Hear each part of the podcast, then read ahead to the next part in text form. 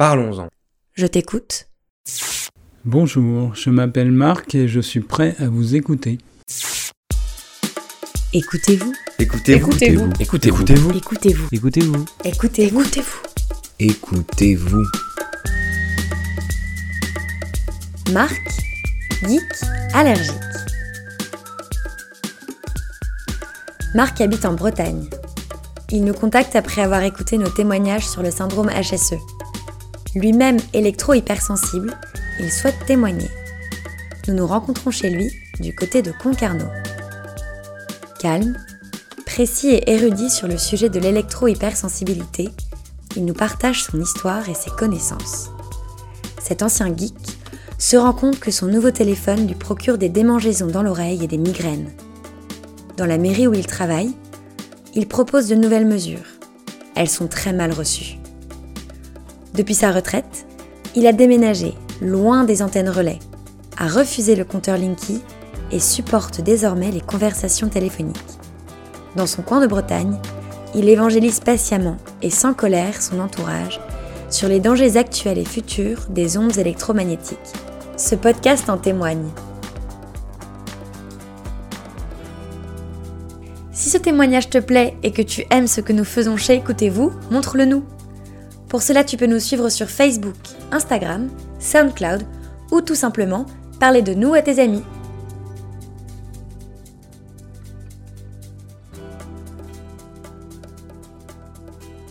Bonjour, je m'appelle Marc. J'ai 61 ans. Je vais vous parler de la manière dont je suis devenu électro-hypersensible. J'habitais à l'époque dans le bourg de Tréguin, euh, en Bretagne, à côté de Concarneau. Et à l'époque, j'étais un, geek euh, fini. Enfin, j'achetais toujours les derniers Apple sortis. euh. et euh, j'ai sollicité de la mairie où je travaillais, à Pont-Aven, un portable pour le boulot, puisque j'étais amené à m'en servir souvent.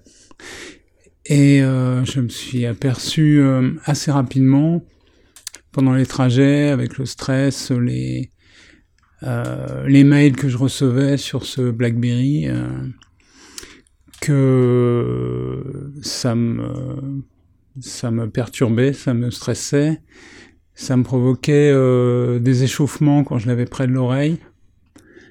Et j'avais parfois l'impression que quelque chose me traversait la tête. Donc je me suis dit, il faut que je coupe au moins les mails pendant les trajets parce que ça faisait beaucoup de choses. Et puis, euh, et puis ça n'a pas suffi en fait. euh, rapidement, j'ai dû couper euh, en voiture, ce qui posait problème à, au maire euh, pour me joindre, parce que j'avais quand même pas mal de déplacements. Et du coup, euh, ben, j'ai demandé si je pouvais euh, ne pas le, ne pas l'emmener parce que en expliquant ce que ça me faisait et ça posait problème. Donc euh, j'ai euh, après les quand une conversation avait lieu avec un portable en face de moi, j'avais mal au crâne pendant deux trois jours. Donc c'était juste insupportable.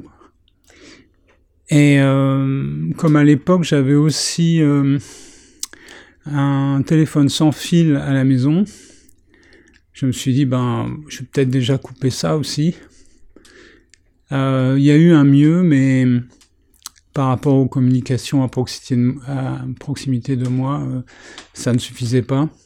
Donc j'ai essayé de convaincre les, personnes que je recevais de, couper leur portable. Comme euh, c'était fastidieux et très mal reçu, j'ai mis un, j'ai trouvé une euh, icône avec un portable barré et j'ai, je l'ai imprimé sur du papier collant. J'ai mis ça sur ma porte. Ça a fortement déplu. Euh, euh, je me suis opposé aussi à l'inst- à l'installation de la Wi-Fi dans la mairie. Et puis avec le changement de maire, ces, ces petites protections ont sauté. La Wi-Fi a été installée partout, à la mairie, à la bibliothèque, à l'école. Donc euh, c'était euh, assez perturbant. Je m'apercevais que parfois je, perdais le fil de mon idée, je retrouvais plus euh, certains mots, et donc c'était très anxiogène. Et il était question de mettre la Wi-Fi dans une salle de, dans la salle du conseil en fait, puisque c'est là qu'avaient lieu les projections, les commissions. Euh, moi, ça me posait problème puisque c'était un peu moi ou la machine, quoi.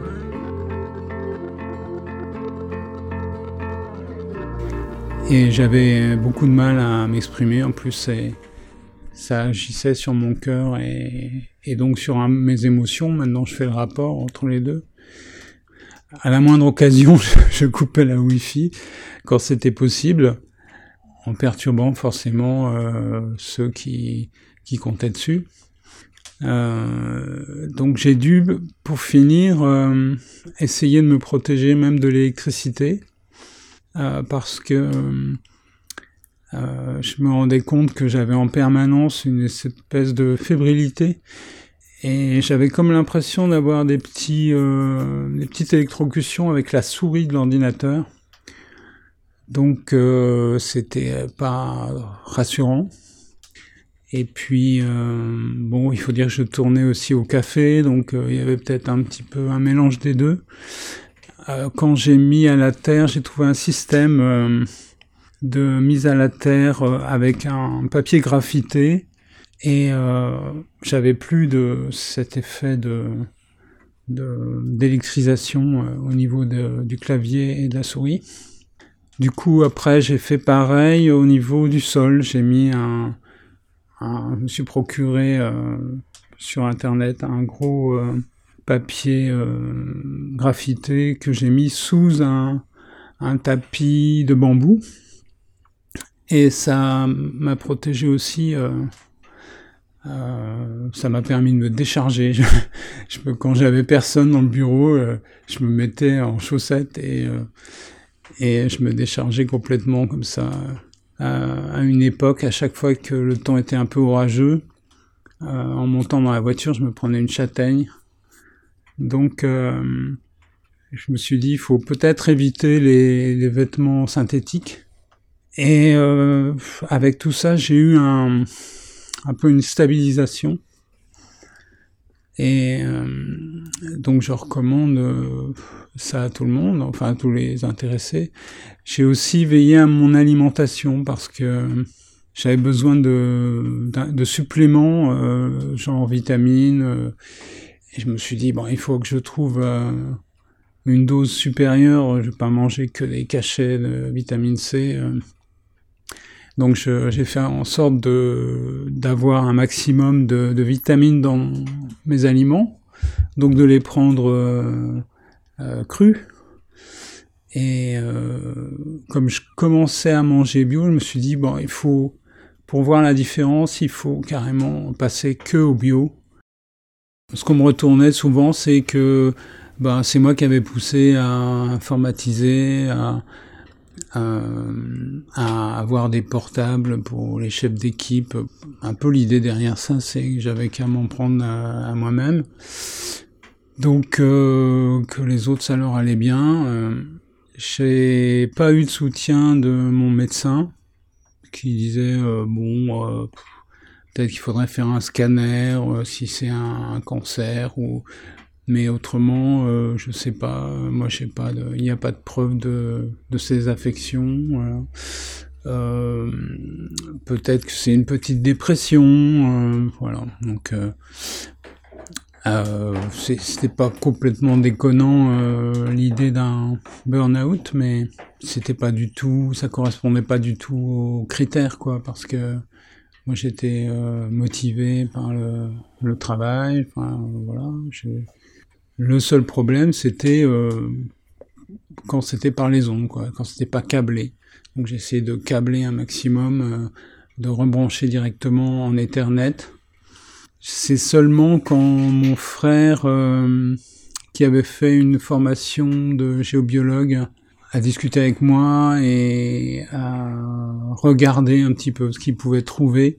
Et après, il y avait un apaisement Donc je me suis dit, il faut que je m'intéresse à ça. Et j'ai suivi la même formation que lui. Euh, lorsque Marc Sandrier de Robin d'Étoile, le président de l'époque, est passé à Concarneau, je suis allé voir euh, sa conférence. Donc il y avait des éléments euh, par rapport à, ce syndrome. Il y avait déjà pas mal de plaintes qui, avaient eu lieu par rapport aux, aux poses d'antennes relais et un peu moins pour la téléphonie mobile, mais euh, donc on, il y avait quand même des alertes euh, à ce niveau-là. Les, je sais pas parler des, des produits chimiques. Il y a parfois une, une interaction. Lorsque j'ai commencé à, à, souffrir de HS, j'avais euh, euh traité ma charpente au xylophène et j'avais euh, viré des papiers peints euh, qui étaient collés sur euh, des feuilles de plomb. Donc il est possible que j'ai été un peu intoxiqué, qu'il y ait eu un effet cocktail. C'est des choses qui qui sont pas rares.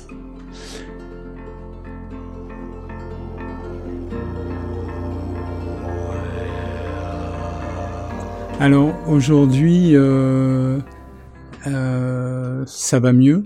Ça m'a étonné, ça, ça, a pris du temps, mais euh, il faut dire que je ne travaille plus, disons. Donc ça aide à prendre son temps, à éviter le stress, à, à, gérer les paramètres. Et puis je suis plus dans un bourg, euh, je suis plus très exposé.